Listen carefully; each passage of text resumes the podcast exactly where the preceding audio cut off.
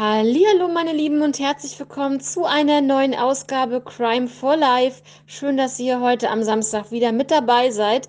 Ich bin heute etwas aufgeregt, denn es ist endlich mal wieder ein Serienmörderfall, den ich euch vorstellen möchte. Der wird etwas länger werden, definitiv. Also ja, legt euch was zu trinken und knabbern bereit. Es wird sehr spannend werden. Und ansonsten ähm, sage ich erstmal Hallo, Denise. Ja, hallo Kati und hallo liebe Zuhörer. Ja, ich bin ja ganz gespannt schon auf den Fall. Du hast ja beim mir letzte Woche schon so ein bisschen was angekündigt, um wen es da geht.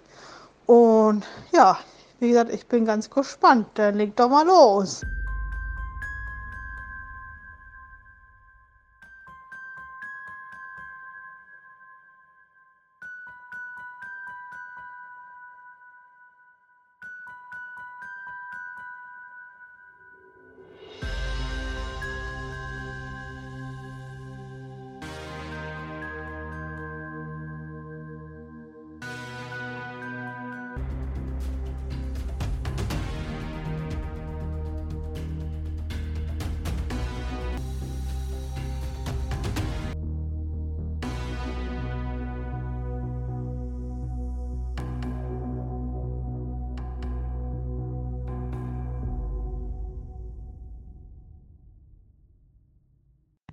Genau, Denise. Ich habe euch ja schon gesagt, dass es äh, heute um den Fall um den Serienmörder John Wayne Gacy gehen soll. Und jetzt möchte ich natürlich euch einmal so ein bisschen über die Person John Wayne Gacy erzählen und dann kommen wir später zu seinen Taten. John Wayne Gacy wurde also am 17. März 1942 in Chicago geboren. Er war bekannt als Killer-Clown im selbstgenähten Clown-Kostüm. Hat er nämlich Straßenfeste besucht, um dort als Pogo der Clown aufzutreten und Kinder zu erfreuen. Ja, John war das zweite von drei Kindern und der einzige Sohn der Familie. Die Großeltern Eltern waren polnische Einwanderer und seine Mutter kam aus Dänemark. Sein Vater war Mechaniker, seine Mutter Hausfrau und er hatte zu seiner Mutter wirklich eine sehr, sehr enge Beziehung. Der Vater war eher so streng, sehr gewalttätig und alkoholabhängig. Ja, Gacy war als Kind unathletisch, übergewichtig und dementsprechend wirkte er oft unbeholfen. Er hatte aber auch Herzprobleme und äh, regelmäßige Ohnmachtsanfälle. Okay, das fängt ja schon mal gut an mit Clown. Ich mag keine Clowns. Vor allem nicht, wenn sie so gruselig irgendwann sind, naja. Sein Vater beschuldigte Gacy, diese Krankheiten einfach nur vorzutäuschen, um, um Aufmerksamkeit zu bekommen. Und das finde ich schon richtig krass, dass ein Elternteil einem Kind sowas vorwirft, finde ich schon richtig, richtig schlimm. Aber das kommt wahrscheinlich auch vom Alkoholismus. Der Vater hat vielleicht auch nicht mehr richtig klar denken können. Aber das, ähm, ja, das ist auf jeden Fall für ein Kind schon richtig schlimm. Ja, warum äh, Gacy sich das ausgesucht hat mit dem Clownskostüm, weiß ich jetzt leider nicht. Aber ich könnte mir vorstellen, dass er halt so, ja, den Kindern näher kommen wollte, aber da kommen wir nachher nochmal dazu. Bis zu seinem elften Lebensjahr war Gacy auf einer katholischen Schule. Dann ist die Familie umgezogen und er ging dann auf eine staatliche Schule. Mit 18 Jahren dann war er freiwillig in der Lokalpolitik tätig und er gründete auch Jugendgruppen in der örtlichen katholischen Gemeinde. 1960 hat er dann die Schule abgebrochen ohne einen Abschluss der Highschool und dann gab es einen Riesenstreit mit seinem Vater. Er zog nach Las Vegas und arbeitete dort dann in einem Bestattungsinstitut. Das passt natürlich wieder dazu, wenn wir nachher erfahren, was Gacy so getrieben hat. Aber das finde ich schon ziemlich krass, dass es ein Bestattungsinstitut sein musste. Nach drei Monaten kehrte er dann wieder nach Chicago zurück. Und ähm, einfach nicht so, sondern es hatte auch einen Grund, denn es gab einen Verdacht gegen ihn. Er soll Leichen entkleidet haben für nekrophile Handlungen. Ja, Gacy meinte, er müsste sich dann doch so ein bisschen hinterklemmen und ähm, die Schule fertig machen. Er war dann auf einer Berufsschule für Wirtschaft. 1963 hat er da den Abschluss bestanden und danach eine Stelle in einer Schuhfirma, also so eine Schuhcompany, angenommen. Und zwar war diese in Springfield. Was sind denn bitte nekrophile Handlungen? Davon habe ich ja noch nie gehört. Er engagierte sich und auch förderte jüngere Geschäftsleute. Also er war in Wohltätigkeitsorganisationen tätig. Wenn man halt überlegt, was er später gemacht hat, finde ich das sehr krass. Er war in der Politik, er hat sich ähm, in Wohltätigkeitsorganisationen reingeklemmt und ähm, hat die Jugend gefördert. Ja, also alles so eine Fassade, die er aufrechterhalten hat. Ja, Denise, nekrophile Handlungen oder nekrophil sein ist, dass man etwas mit Leichen tut. Das heißt zum Beispiel, dass man Leichen schändet, dass man ähm, zum Beispiel Leichen, also der, von den Leichen die Haare abschneidet. Es kann aber auch bis dahin gehen, dass man mit einer Leiche äh, sexuelle Handlungen durchführt. Das ist alles so in diesem großen Begriff Nekrophil. Alles, was mit Leichen zu tun hat, das sind diese nekrophilen Handlungen. So, und zwar, es ging ja gerade um die Wohltätigkeitsorganisationen und dass er sich dahinter geklemmt hat, hinter diese Förderung der jungen Geschäftsleute oder allgemein der jungen Leute.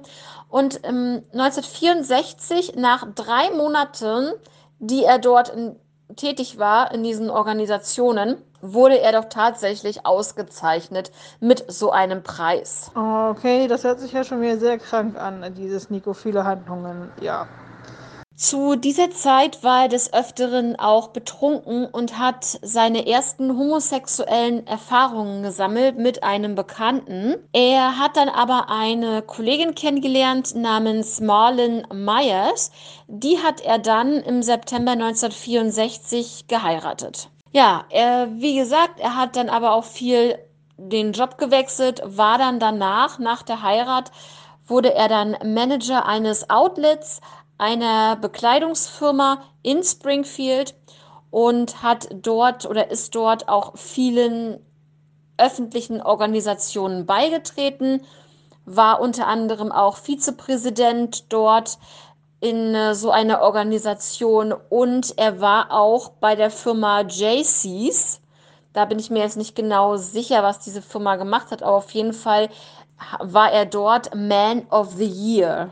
Ja, einige von euch kennen sicherlich John Wayne Gacy, wissen vielleicht auch, wie er aussieht.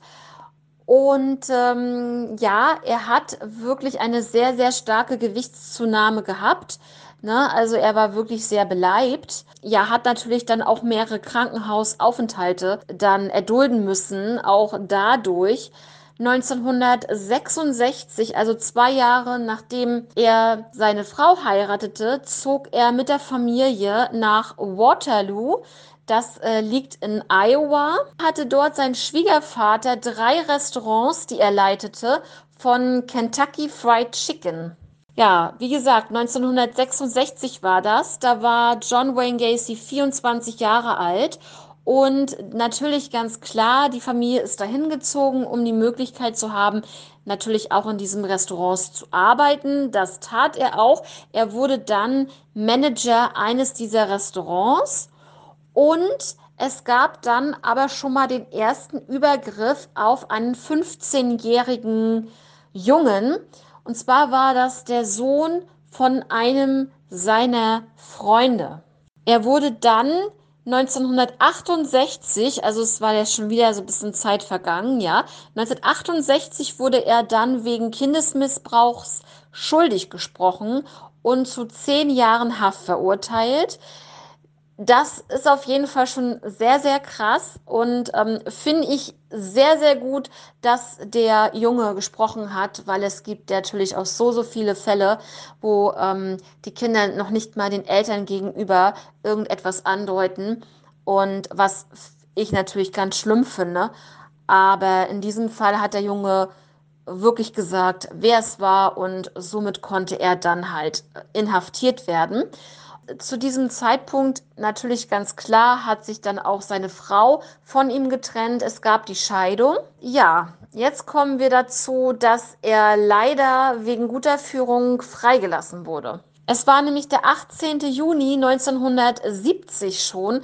Da wurde er nämlich wegen guter Führung schon nach 18 Monaten Haft entlassen. Das muss man sich mal überlegen. 18 Monate Haft und er wurde zu 10 Jahren Haft verurteilt. Also, ähm, wenn man das jetzt durchgezogen hätte, ich glaube, dann wären ganz, ganz, ganz, ganz viele äh, Leben gerettet worden hundertprozentig, weil ähm, das Ganze, das äh, Schlimme, was daran jetzt ähm, passiert, geht jetzt zu diesem Zeitpunkt dann nachher auch bald los und es wird, es wird einfach krass.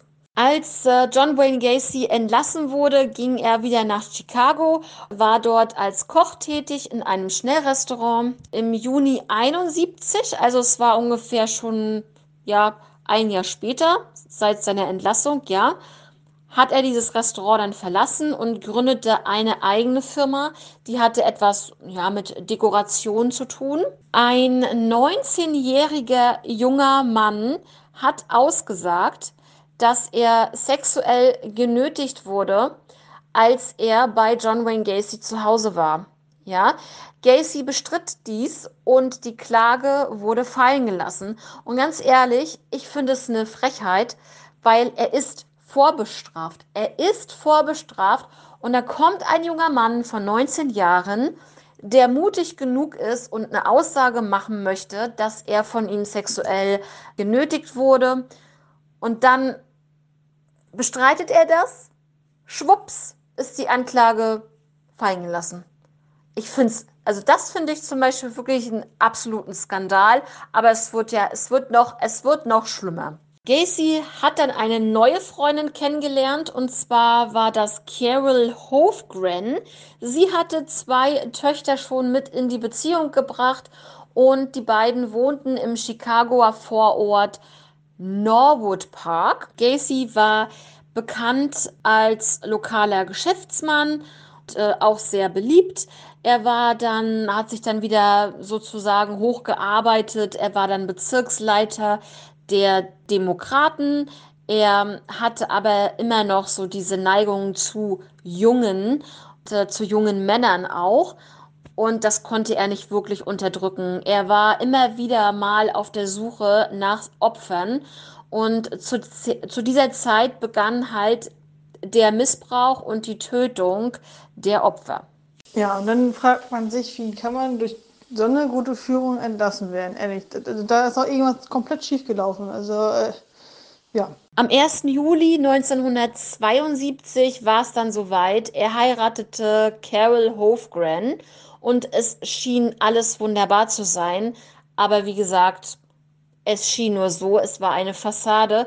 Tief in ihm, ich glaube, da grummelte es, da sah es ganz, ganz anders aus. Tief in seinem Innern war er einfach nur, ich sehe einfach nur die Farbe schwarz, Leute. Ich sehe da einfach nur die Farbe schwarz, ich sehe den Tod, ich sehe das, also dieser, dieser Mann ist kein Mann, das ist einfach ein Monster. Ja, und ähm, so, so viele Serienmörder, es ist egal, wen wir da jetzt nehmen, die Frauen hatten, also wirklich, die auch verheiratet waren und Familie hatten, die konnten ihre Fassade aufrechterhalten. Es ist für mich unbegreiflich, wie ein Mensch solche Taten begeht, wie die, die nachher noch auf uns zukommen werden und die Familie nichts mitbekommt dass er auf der anderen Seite jemand ist, der, so wie ich ja schon sage, in der Politik tätig ist, der Preise gewinnt, der Man of the Year wird. Ich meine, im Nachhinein, was, wie krass ist das bitte? Dass man ihn da so unterstützt als Person, aber nicht weiß, was in ihm vorgeht. Ich, also so im Nachhinein ist das doch echt krass. Und ähm, ich glaube schon, dass es heutzutage auch noch ganz viele Leute gibt, die hier so rumlaufen, die von außen alle wirklich total liebenswürdig sind und so, aber tief in ihrem Innern komplett kaputt sind und die das echt überspielen können. Leute, Denise, haltet euch fest, jetzt kommt der Oberknaller in diesem Fall. Als ich das, also ich wusste davon schon, ja, weil ich ähm, mich auch schon ein bisschen mit John Wayne Gacy, also so grob auch mal auseinandergesetzt habe mit, den, mit dem Fall, mit dem Serienmörder John Wayne Gacy. Aber als ich das nochmal recherchiert habe, dann ist mir das nochmal so richtig bewusst geworden, was jetzt nämlich kommt. Und zwar, aufgrund seiner Gesellschaft, nochmal, aufgrund seines gesellschaftlichen Engagements und der Unterstützung der Demokratischen Partei hat er eine Parade organisiert in Chicago. Zu dieser Parade hat er doch tatsächlich die First Lady eingeladen. Ja, Tatsache. Und sie hat auch zugesagt. Es gibt ein Foto und dieses Foto werde ich definitiv auch bei Instagram posten, damit ihr das auch nochmal sehen könnt. Es ist äh, Mai 1978 und auf dieser Parade traf er wirklich die First Lady. Zu diesem Zeitpunkt hat er schon einige Taten begangen und ja, es war die First Lady Rosalind Carter, also die Frau des damaligen amtierenden US-Präsidenten Jimmy Carter. Und dieses Foto werde ich auch nicht so schnell vergessen, Leute. Das ist mir von damals noch so im Gedächtnis, dass beide in die Kamera gucken, beide lächeln, sie ihm die Hand, äh, Hand gibt und sie, ja, es ist unfassbar, wenn nie gewusst hätte, was hinter seiner Fassade da steckt, oh mein Gott. Ja, und jetzt, Denise, ähm, wollte ich jetzt erstmal bis dahin, weil gleich gehen die Taten erst richtig los. Ja, das wäre dann sozusagen der nächste Schritt. Was sagst du bis zu diesem Punkt über John Wayne Gacy und ja, über die Person und das, was du bis jetzt äh, erfahren hast? Die Person ist einfach nur schrecklich. Also ich weiß nicht, wie, wie gesagt, wie ich vorhin schon sagte, wie sowas früher entlassen werden konnte, wegen guter Führung, wenn man jetzt so hört, was er alles schon geleistet hat. Also ja, einfach nur heftig. Ja, Denise, da hast du sehr recht damit, dass es einfach unfassbar ist, dass es für mich sowieso ein Skandal schlechthin war, dass man ihn nach 18 Monaten freigelassen hat. Er hatte zehn, eine zehnjährige Strafe. Selbst wenn die jetzt sagen würden, nach acht Jahren okay, selbst ich, ich will das nicht beschönigen. Das wird, das ist für mich ein Monster und er bleibt ein Monster. Und das, was jetzt gleich kommen wird, ist einfach nur so schrecklich, das will man sich gar nicht vorstellen. Ja, aber ähm, dann, man kann es dann wenigstens einigermaßen nachvollziehen, wenn man das nach acht Jahren gemacht hätte oder nach neun Jahren, aber doch nicht nach, sorry, nach 18 Monaten. Also das geht gar nicht. Ne? Und ja, wie gesagt, da müssen die Behörden sich auch selber ähm, an die Nase fassen, dass äh, sie so jemanden rausgelassen haben und das, was jetzt passiert, dass sie das hätten verhindern können. Ganz einfach. Ne? Ähm, vielleicht wäre das Ganze, wenn er zehn Jahre drin gewesen wäre, sicherlich diese Personen, die es jetzt betrifft, die hätten wahrscheinlich, wären nicht getötet worden oder dem wäre halt allgemein vielleicht nichts passiert, aber dann wären es wahrscheinlich zehn Jahre später andere Personen gewesen. Das ähm, könnte ich mir vorstellen. Ja, also starten wir in diese schreckliche Serie seiner Morde und seiner Taten. Es war der 2. Januar 1972. Seine Frau Carol war mit den Töchtern gerade an diesem Tag nicht zu Hause oder auch am nächsten Tag. Also die war auf jeden Fall verreist. Und äh, Gacy fuhr in der Gegend umher, war schon wieder auf der Suche nach irgendwelchen Opfern. Er traf den 16-jährigen Timothy McCoy. Der Name ist auch wichtig für später. Dieser folgte ihm nach Hause und übernachtete dort. Ich weiß nicht, wie er ihn, ich sage es mal, dorthin gelotst hat, mit was für Überzeugung und ne, mit was für Argumenten ein 16-Jähriger zu einem erwachsenen Mann nach Hause geht. Ähm, ja, das weiß man halt nicht. Am nächsten Morgen erstach Gacy ihn mit einem Küchenmesser und verscharrte seine Leiche unter dem Kriechkeller. Dann gab es über drei Jahre lang nichts weiter. Also es war irgendwie so eine Art Schaffenspause. Ich weiß nicht, wie man es nennen soll bei einem Serienmörder. Ist auf jeden Fall so diese Pause, die ein Serienmörder macht, finde ich ziemlich lang, drei Jahre. Und ähm, dann ging es weiter. Es war der 29. Juli 1975. Ähm, da lernte Gacy den 17-jährigen John Butkovich in einer Kneipe kennen. Dieser wurde vorher von Leuten zusammengeschlagen, ja, dieser 17-jährige Junge. Und, äh, Gacy wollte, hat ihn natürlich, ja, das ist klar, in diesem Fall äh, die, seine Hilfe angeboten und er nahm ihn dann mit nach Hause, versorgte natürlich seine Wunden und danach fesselte er ihn mit Handschellen und vergewaltigte ihn. Er zog dann eine Schlinge um den Hals und zog mit einem Stock immer enger, bis er dann erstickte. Gacy verscharrte dann die Leiche von John in seiner Garage. Ja, irgendwann hat es dann auch in der Ehe nicht mehr funktioniert und diese Ehe mit Carol endete im März 1976. Im April 76 begann sozusagen die richtige Mordserie, wo es wirklich so krass ist, dass es manchmal nur Tage dauerte, bis er wieder mordete. Also es wurde, er wurde richtig, richtig krass zum Übermonster, kann man fast sagen. Also ich kriege schon wieder Gänsehaut, wenn ich drüber nachdenke und drüber erzähle.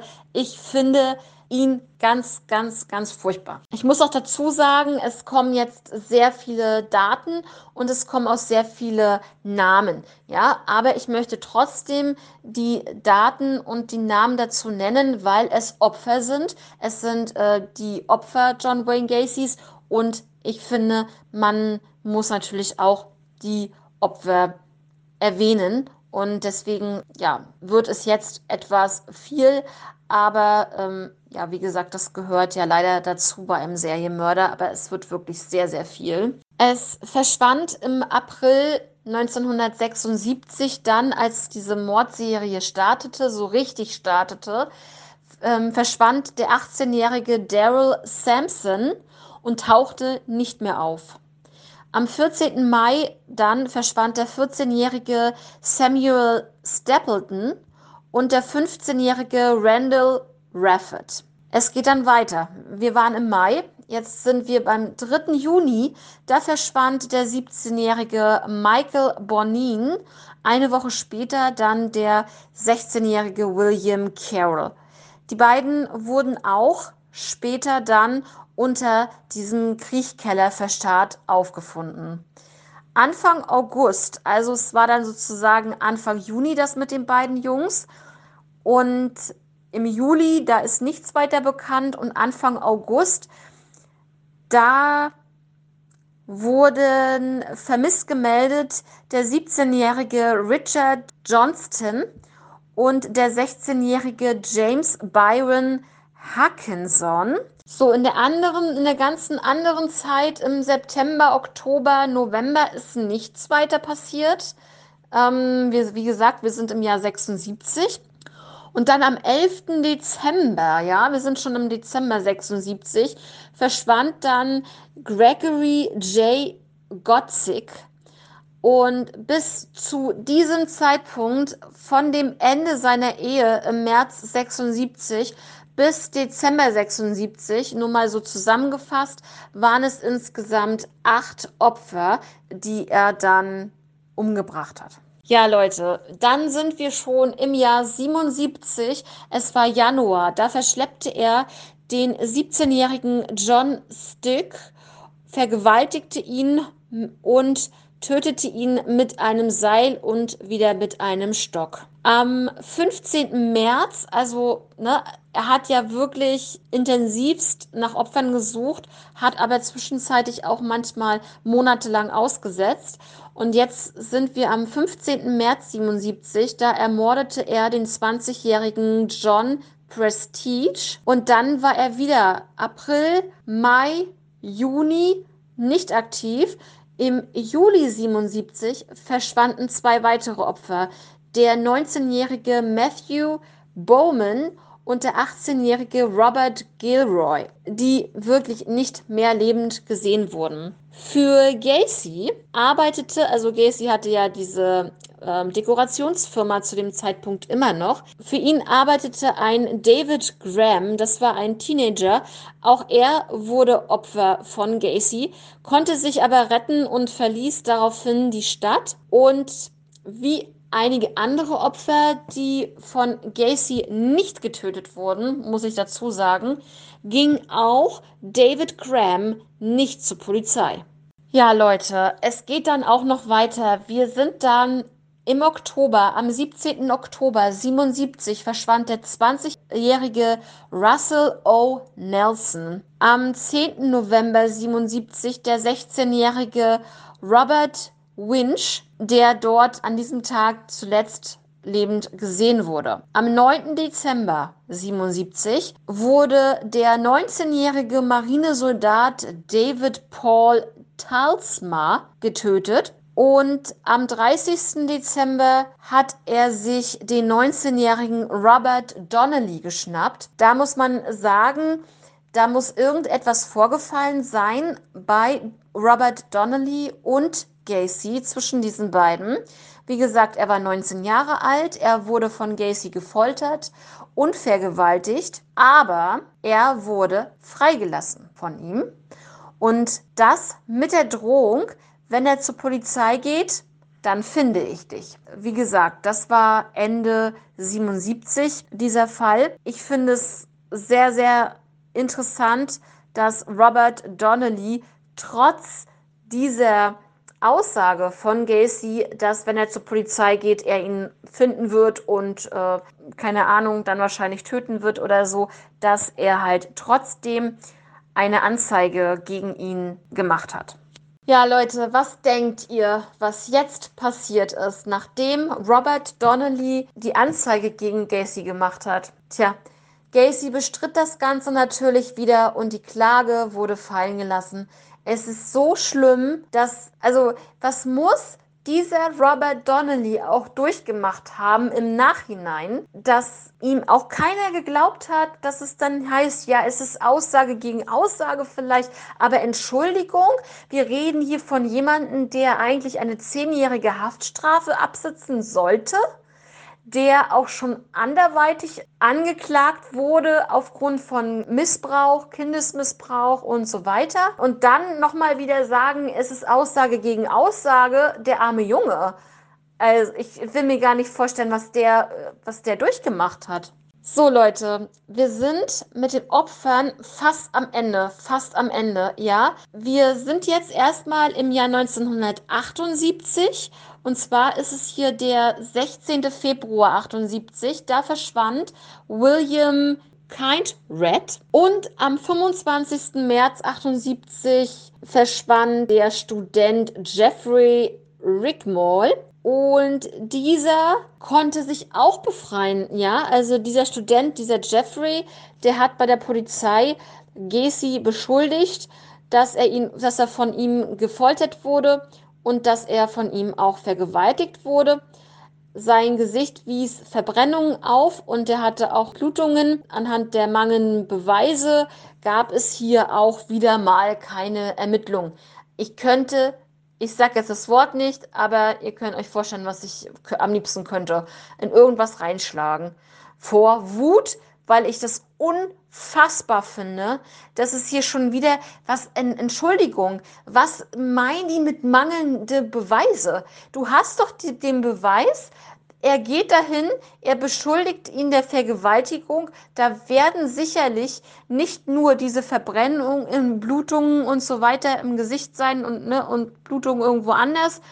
Ähm, das ist Beweis genug, Leute. Sorry. Ich finde es, ich, also das finde ich schon langsam lächerlich. Das finde ich langsam wirklich brutalst lächerlich. Ja, Leute, also es tut mir leid, aber das regt mich wirklich auf, solche Sachen, ja. Das äh, letzte Opfer von John Wayne Gacy war der 15-jährige Robert Peast. Er verschwand am 11. Dezember 78 und äh, John Wayne Gacy verbrachte ihn zuerst auf den Dachboden. Robert, das letzte Opfer war, ist, dass Robert wirklich was sehr Intelligentes getan hat, bevor er sich mit Gacy traf. Warum er sich mit Gacy traf, das ist auch schon mal so schwierig zu sagen. Da kommen wir gleich nochmal zu, was es hätte sein können.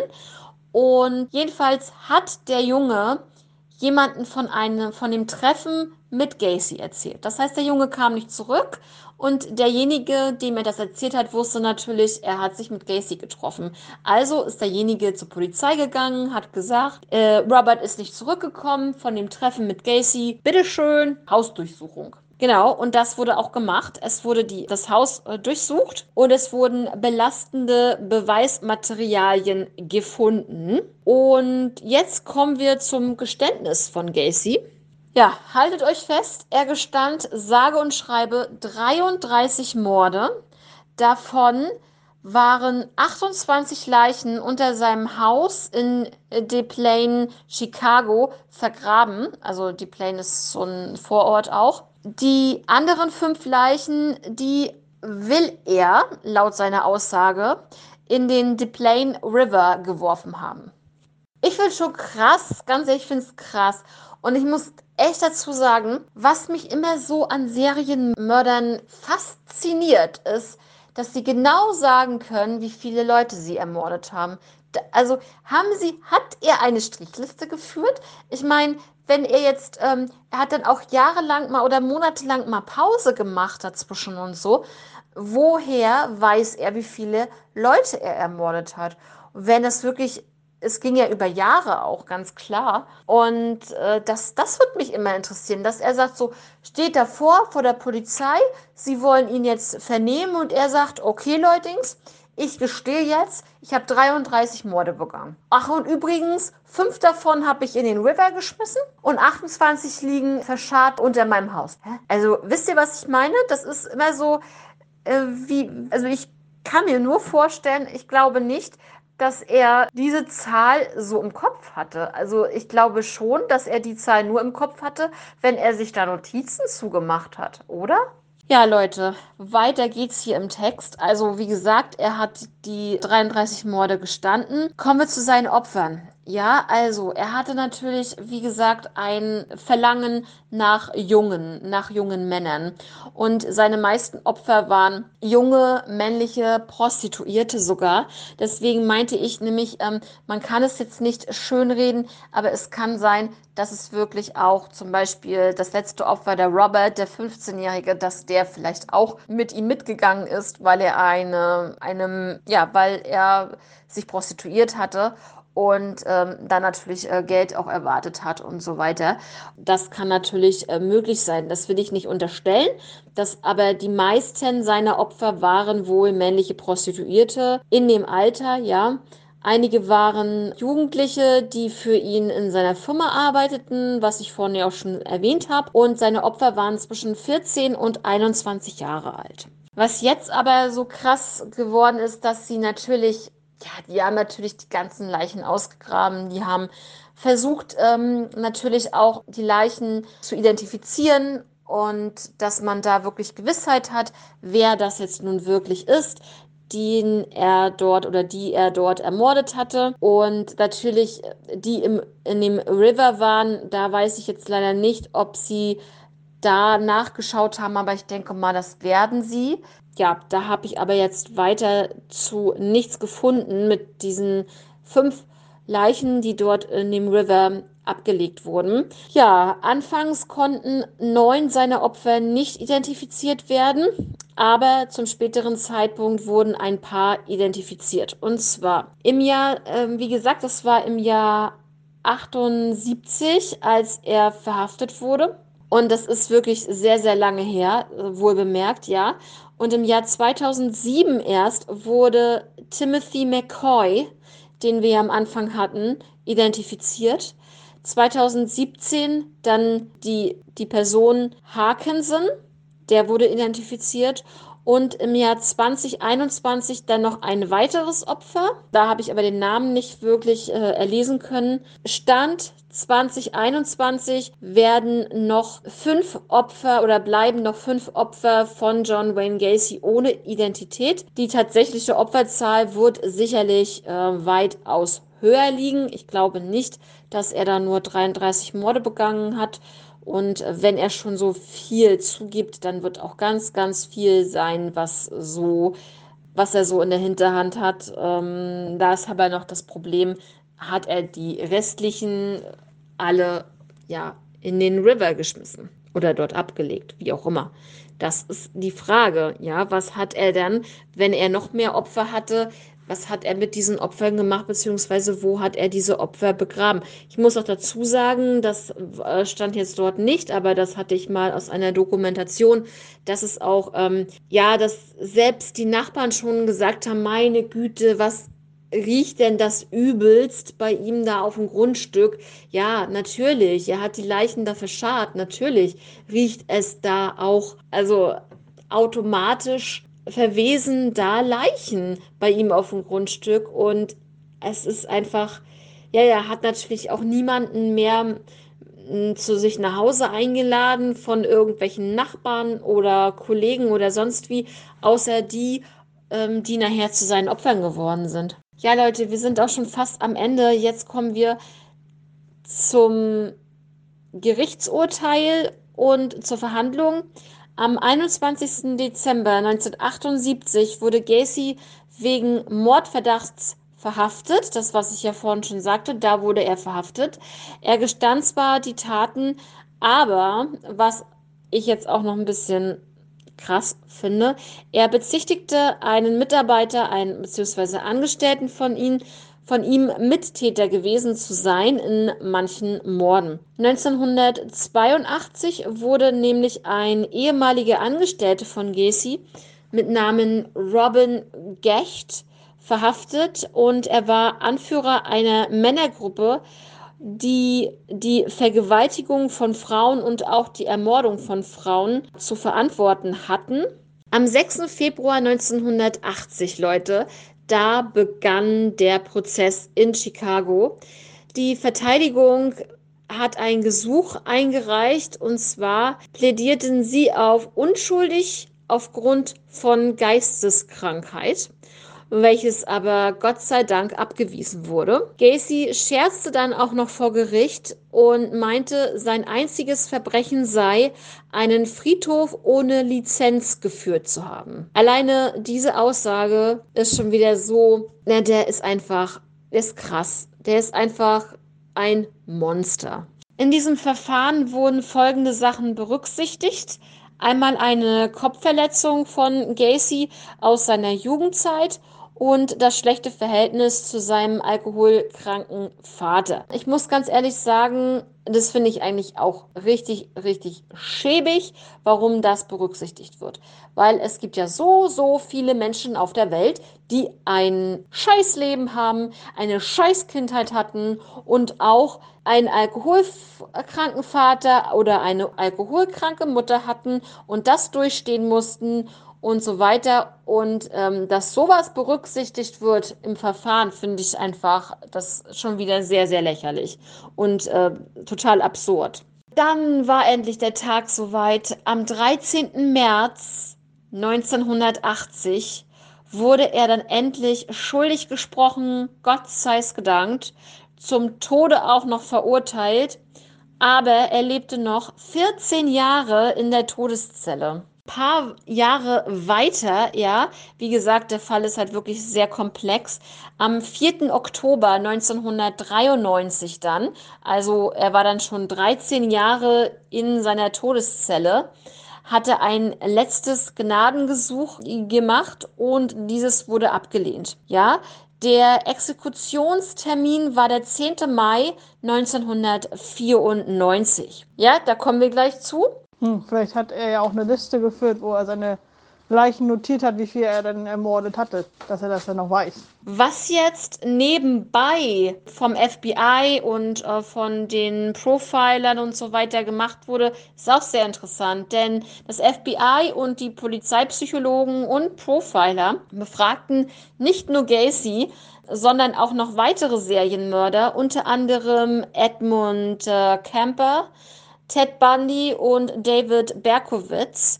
Und zwar, ja, was fragten sie? Sie ist ganz klar. Und zwar einmal, sie wollten Erkenntnisse haben, einmal zur Vorgehensweise der Täter, zur, zum Denkmuster der Täter und zu den Motiven natürlich. Das Ergebnis war Teil der ersten Ausgabe von Crime Classification Manual aus dem Jahr 1992. Dort wurden unter anderem ja unterschiedliche Typen von Serienmördern klassifiziert. Diese Klassifizierung der unterschiedlichen Typen von Serienmördern war später halt sehr, sehr wichtig für die Täterprofilerstellung. Ja, also wie so ein ne, Täterprofil, ähm, genau, und das war halt sehr, sehr wichtig. Und das ähm, hat man da zumindest zu diesem Zeitpunkt schon versucht, ja, herauszukristallisieren und ähm, ja, Befragungen zu machen mit diesen Serienmördern alle allesamt zu befragen. Fand ich auf jeden Fall sehr interessant. Ja, und dann war der Tag da, der 10. Mai 1994. Und zwar wurde John Wayne Gacy in die Haftanstalt Crest Hill gebracht und man hat ihm dort die tödliche Injektion gegeben und er wurde somit an dem Tag wirklich hingerichtet. Ja, vor der Hinrichtung ist es ja eigentlich immer so, dass man eine Henkersmahlzeit bekommt, dass man mit einem Priester reden kann, dass man natürlich auch seine Familie nochmal sehen kann, wenn die das natürlich möchte. Er durfte mit seiner Familie ein Picknick einnehmen und ich muss ganz ehrlich sagen, mm, ich hoffe nicht, dass die Familie gekommen ist, äh, weil ich finde das einfach zu krass wenn du weißt, zum Beispiel dein, dein, dein Vater hat so viele, so viele Menschen ermordet, so viele Familien zerstört und einfach nur, nur ein Unglück und nur den Tod über die Leute gebracht und dann sich noch hinzusetzen und ähm, vielleicht äh, freudestrahlend vor der Hinrichtung noch ein Picknick einzunehmen. Ich hoffe, das ist nicht passiert es tut mir leid, selbst wenn er ein Mensch ist, er ist ein Monster. Und er hat es nicht verdient, seine Familie vorher noch zu sehen. Ganz einfach. Also er jedenfalls, also ne, vielleicht andere auch nicht. Aber es ist gerade so meine Meinung, wenn ich so überlege, dass die, dass die ein, Entschuldigung, ein fucking Picknick machen wollten. Was ist das für eine Farce? Und auch, also ich, ich hoffe es, ich hoffe es wirklich nicht, dass äh, die Ex-Frauen von ihm da mit den Kindern angetanzt sind. Hoffe ich wirklich nicht. Ich konnte leider, leider, leider, konnte ich nichts weiter darüber äh, erfahren. Aber es stand halt nur, er durfte mit seiner Familie ein Picknick einnehmen. Er durfte. Ob das so war, das ist halt immer noch die Frage. Ne? Und natürlich, was ganz berühmt ist, sind natürlich seine letzten Worte. Seine letzten Worte waren Kiss my ass. Ja, leck mich am Arsch. Oder leckt mich am Arsch, vielleicht zu, zu den ähm, ganzen Ermittlern auch und so weiter. Circa 1000 Schaulustige waren sogar in der Nähe des Gefängnisses beziehungsweise vor, vor dem Gefängnis versammelt, um an dieser Hinrichtung in Anführungszeichen teilzunehmen. Es waren sehr, sehr viele für die Hinrichtung von John Wayne Gacy, wie es immer so ist. Es waren aber auch natürlich Gegner der Hinrichtung, die das natürlich, ähm, ja, ich sag mal, als nicht human sehen, da jemand äh, hinzurichten. Ja, sorry, so was er, was er da getrieben hat. Manchmal erhofft man sich auch in Deutschland sowas. Aber wir sind ein Rechtsstaat, wir sind eine Demokratie und so weiter und so fort. Und leider wird das nicht passieren zumindest ähm, in der nahen Zukunft ganz bestimmt nicht, dass es hier Hinrichtungen geben wird. Glaube ich erstmal nicht, weil ähm, ja, es ist halt ein Rechtsstaat, Leute. Ne? Und äh, wenn sowas ist, dann ähm, wird er ein Leben lang im Gefängnis sitzen, dort im Gefängnis sterben und wenn er seine Strafe abgesessen hat, nach, ich weiß nicht, 25, 30 Jahren in Deutschland, dann kommt er vielleicht noch in die Psychiatrie, weil das heißt äh, am Anfang vielleicht mit Sicherheitsverwahrung. Ja, das wäre jetzt so eigentlich das, was es in Deutschland äh, ist. Aber ich fand ich finde das, ja, warum, warum muss er die Möglichkeit oder kann er die Möglichkeit haben, noch zu leben, noch weiter zu leben, wenn er so viele Menschen umgebracht hat? Ja, das ist meine Meinung. Was aber jetzt noch richtig krass ist, Leute, es tut mir leid, die Folge wird, glaube ich, richtig lang werden, aber ja, das muss halt wirklich alles auch erzählt werden. Was halt wirklich sehr schlimm war, als ich das gelesen habe, ist, ähm, in mir schon wieder die Wut hochgekommen, denn es gab einen ganz, ganz schlechten Geschmack. Tja, es haben doch wirklich Leute Gacy-T-Shirts verkauft und andere äh, Fanartikel, wo Gacy drauf stand. Also frech, also so eine, so ein schlechter Geschmack und so eine bodenlose Frechheit. Also das muss man mal, das muss man mal durchziehen und das muss man mal in Deutschland machen dass du, dass da wirklich einer irgendwie, weiß ich nicht, hingerichtet wird und sagt, ach, hier wollen Sie ein Gacy-T-Shirt kaufen, noch ist er am Leben, gleich nicht mehr. Hä? Wisst ihr, so, ich, ich verstehe die Leute irgendwie nicht. Und dann noch, ähm, ja, aber in Amerika ist es ja nun gang und gäbe, dass man mit, mit, mit vielen komischen Sachen ähm, auch noch versucht, Geld zu machen, ne? Also, ja, das ist krass, finde ich das. Und dann, ne, dann gab es sogar bei der Exekution ein Problem mit der Injektion, denn beim ersten Mal hat es nicht funktioniert. Daraufhin musste das Ganze abgebrochen werden, ähm, nur für einen Augenblick. Dann hat man das Ganze nochmal probiert und beim zweiten Mal gab es keinerlei Probleme und Gacy war innerhalb von 18 Minuten dann tot. Und ja, als man das den Leuten vor dem Gefängnis mitgeteilt hat, dass Gacy jetzt wirklich tot ist, gab es ein Jubel, ein Aufschrei und ähm, ja, die Leute haben sich auf jeden Fall zum größten Teil natürlich gefreut darüber. Ja, durch dieses Problem, was mit dieser Injektion äh, passiert ist, gab es, ähm, wurde dann in Illinois ein neues Verfahren installiert für diese Injektionen. Und ähm, jemand, der dafür zuständig war, meinte nämlich, der Täter habe immer noch einen sehr viel leichteren Tod gehabt als irgendeines seiner Opfer. Das ist Zitat von diesemjenigen. Ja, jetzt kommen wir gleich dazu, was nach der Hinrichtung passiert ist. Für mich hat dieser Mensch kein Picknick verdient, ehrlich und seine Familie auch nicht mehr vorher zu sehen. Also, also nicht, was er den ganzen Kindern angetan hat, äh, nee, ist, äh, nee, nee, hat er nicht verdient. Ja, nämlich nach der Hinrichtung von John Wayne Gacy wurde sein Gehirn dem Schädel entnommen und untersucht. Man ging davon aus, dass er vielleicht irgendwelche Abnormitäten haben könnte in seinem Gehirn, aber es gab keinerlei Besonderheiten. Tja, und das ist das Ende von John Wayne Gacy. Zum Glück, zum Glück endlich, nach so vielen polizeilichen Pannen während ähm, des ganzen Falles, bin ich wahrscheinlich genauso froh wie ihr alle, dass diese Person nicht mehr unter uns wandelt. Und ja, das war der Fall von John Wayne Gacy. Angeblich 33 Morde, 28 davon unter seinem Haus vergraben, fünf in einem River abgelegt und junge Männer zwischen 14 und 21 mussten ihr Leben lassen in dieser Zeit, nur weil er einfach seinen ja, bestialischen Trieb nachgegeben hat. Ja, Denise, das sehe ich auch so, dass man das komplett ähm, verwirkt hat, wenn man solche Taten begeht und ähm, dass dann auch dementsprechend die Familien ja meistens, in den meisten Fällen Abstand halten von dieser Person. Es, äh, ich weiß noch, dass es jemanden gab, der auch Serienmörder war und dass er eine Tochter hatte und dass er zu dem Zeitpunkt, als seine Tochter so ein bisschen aufge also schon so langsam herangewachsen ist, so mit sechs, sieben, acht, neun oder zehn Jahren, dass er in diesem Zeitraum nicht getötet hat, weil er sich da um die Familie kümmern wollte und so weiter. Und dann kam nachher raus, dass er der und der Mörder ist. Von bestimmten Fällen auch, ähm, auch vermissten Fällen und Mordfällen und so weiter. Und man hat ihn dann gestellt und die Tochter, er hat gesagt, er ist zwar noch mein Papa, aber ich kann mir nicht vorstellen, dass er das begangen hat oder dass er das ähm, gemacht hat.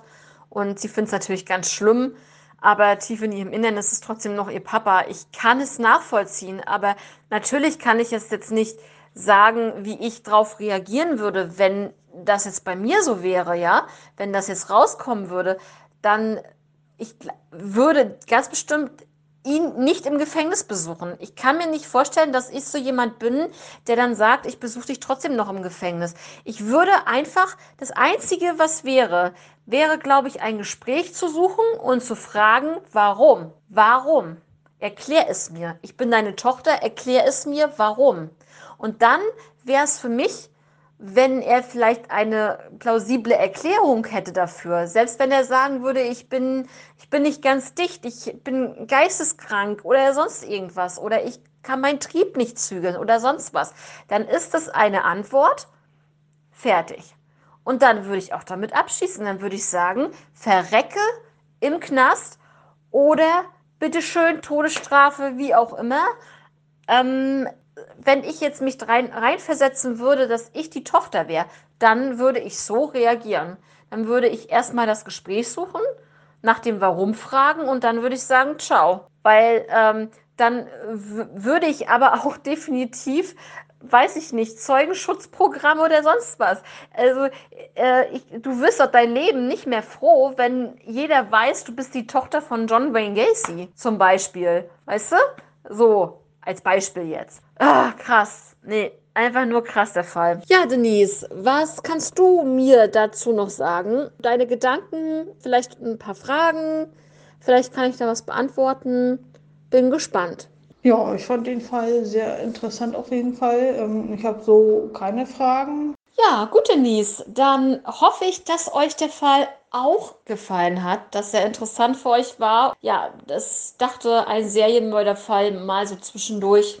Ist, glaube ich, auch mal so ein bisschen auflockernd, mal einfach was anderes. Dann würde ich sagen, dass wir uns nächste Woche wieder hören mit dem Fall von Denise. Bis dahin Habt alle eine schöne Zeit. Genießt das Wetter draußen, solange es noch schön ist. Es könnte bald wieder Regen kommen, man weiß es nicht. Also ähm, ja, macht euch ein schönes Wochenende. Wir hören uns nächsten Samstag wieder. Ich äh, gebe jetzt das Schlusswort an Denise. Passt alle auf euch auf, bleibt gesund. Bis nächsten Samstag. Ciao. Ja, vielen Dank für dein schönes Schlusswort wieder und viel Spaß beim Zuhören, liebe Zuhörer. Und wir hören uns nächsten Samstag wieder. Und bis dahin und tschüss, Kathi, auch an dich. Tschüss.